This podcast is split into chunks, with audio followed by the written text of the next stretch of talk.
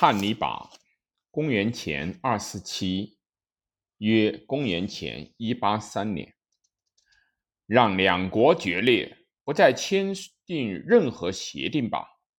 起来吧，无名的复仇者，从我的灰烬中雄起，带着火与剑去追逐，让两国交战，世世代代交战。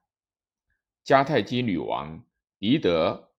狄多自杀前，对建造罗马城而弃他而去的爱人埃涅阿斯如是说，出自维吉尔《埃涅阿斯记》。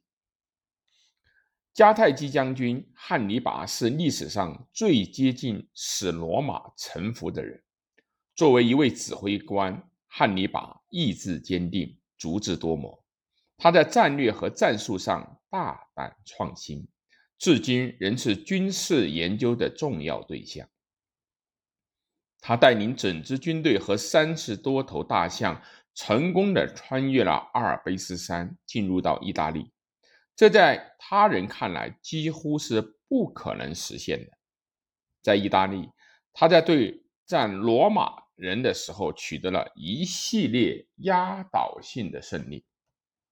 对罗马人来说，汉尼拔是他们规避不了的复仇者，一个令人恐惧的残酷无情的存在。仅仅他的名字就能激起罗马人的恐惧和担忧。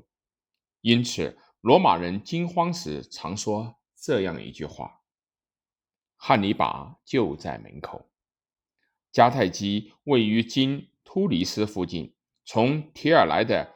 腓尼基人自公元前九世纪开始定居于此，他们的后代迦太基人在这块土地上又建立了自己的贸易帝国。在西西里岛，迦太基人第一次碰上了和他们在西地中海争夺权力的敌人——罗马。接着就爆发了第一次布利战争。罗马人在公元前二四一年。大获全胜。汉尼拔的父亲，将军兼政治家哈尔米卡巴卡参与了这场战争。据说他让自己年轻的儿子发誓，将永远怨恨罗马人。汉尼拔同他父亲并肩作战，在西班牙打下了一个新的迦太基帝国。这一帝国至少。部分的变成了他们家族的封邑。汉尼拔的父亲战死以后，在公元前二二一年，汉尼拔被任命为驻西班牙的指挥官。三年后，汉尼拔希望通过在西班牙战胜罗马人而替父报仇。他领导那与罗马结盟的萨贡托城，发动了第二次布利战争。汉尼拔决意要彻底打败使他立下血誓的敌人，组建了一支拥有四万名步兵、一点二万名骑兵和战象军团的大军。汉尼拔率领这样一支强大的军队，翻过了比利牛斯山脉，穿过了高卢南部和罗纳河，到达了阿尔卑斯山脚下。历史学家对汉尼拔具体的行军路线仍有争议。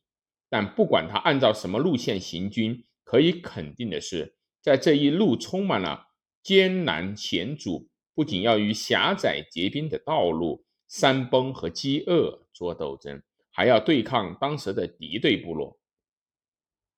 最终，经过长达五个月的严峻考验，付出了牺牲一半人的代价，汉尼拔的军队终于到达了意大利北部的平原，做好了进攻。罗马的准备，阿尔卑斯大穿越能成功，得益于汉尼拔所统帅部队的不渝中心。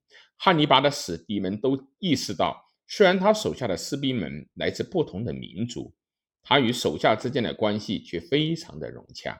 历史学家波利比乌斯曾评价道：“汉尼拔的事业是令人绝望，但又卓越不凡的。”但汉尼拔从不强求士兵做他们不愿意做的事情。当驻西班牙军推选他为指挥官的时候，他才二十六岁。在他的戎马生涯中，他的军队中从来没有发生过叛乱或者出逃的事件。汉尼拔有“战略之父”的美名，他引领了新的战略观，即只有打破常规才能够赢得胜利。汉尼拔精通伏击战，他往往攻击敌人的交通线，从敌人背后夺取城市和补给。罗马人因此谴责他的欺骗行为，但他也精通正面的战场作战，在特拉西梅诺湖大败罗马人。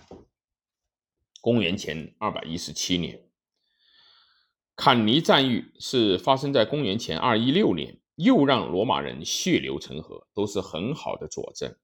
他在坎尼战役中使用了围剿战术，造成约五万名罗马士兵的阵亡。拿破仑和威灵顿对此大加赞赏。这场战役至今仍为军事谋略家所津津乐道。罗马军队受到了极大的羞辱。罗马的一些盟友转而与迦太基结盟。汉尼拔从迦太基获得的援助有限，因此需要就地征兵，军队也需要自给自足。战争后期，罗马人也学会了游击战术，将敌人逐渐的拖垮。汉尼拔继续以意大利南部为主战场作战。他的意大利盟友们几乎没有提供任何的援助。汉尼拔后来又打了几次胜仗，但手下军队的实力不足以攻打罗马城。公元前二零七年，汉尼拔的弟弟哈斯杜鲁巴巴卡又率领迦太基大军进军意大利，意与汉汉尼拔会师后而进攻罗马，却在梅陶罗河战死。他手下的军队也溃不成军。公元前二零三年，大西比阿率罗马军队反击，入侵北非。汉尼拔受命返回迦太基。次年，大西比阿在扎马战役中对汉尼拔取得了决定性的胜利。迦太基议会指控汉尼拔在作战中指挥不当。汉尼拔带着这一。指控开始政治生涯，他的行政和制度改革令人钦佩，但也使他与迦太基的诸位元老们产生了隔阂。不久以后，元老们将汉尼拔出卖给了罗马人，汉尼拔无奈出逃。汉尼拔在与罗马人的斗争中度过了余生。任何反抗罗马的王公贵族，若愿意将他招至麾下，他就会成为与罗马人作战。他曾追随苏叙利亚的安条克三世，此后远征克里特岛和亚美尼亚，最终他选择加入了比提尼亚国王吕普吕西亚斯的阵营。但罗马人并没有忘记汉尼拔给他们留下的惨痛记忆，他们决意复仇。罗马人向普吕西亚斯施压，让其交出汉尼拔。汉尼拔宁死也不愿意被俘虏人、被罗马人所俘虏。汉尼拔最后在比提尼亚的小镇利比萨吞下了他一直藏在戒指中的毒药。在他的一生中，他最后一次避开了自己的死敌。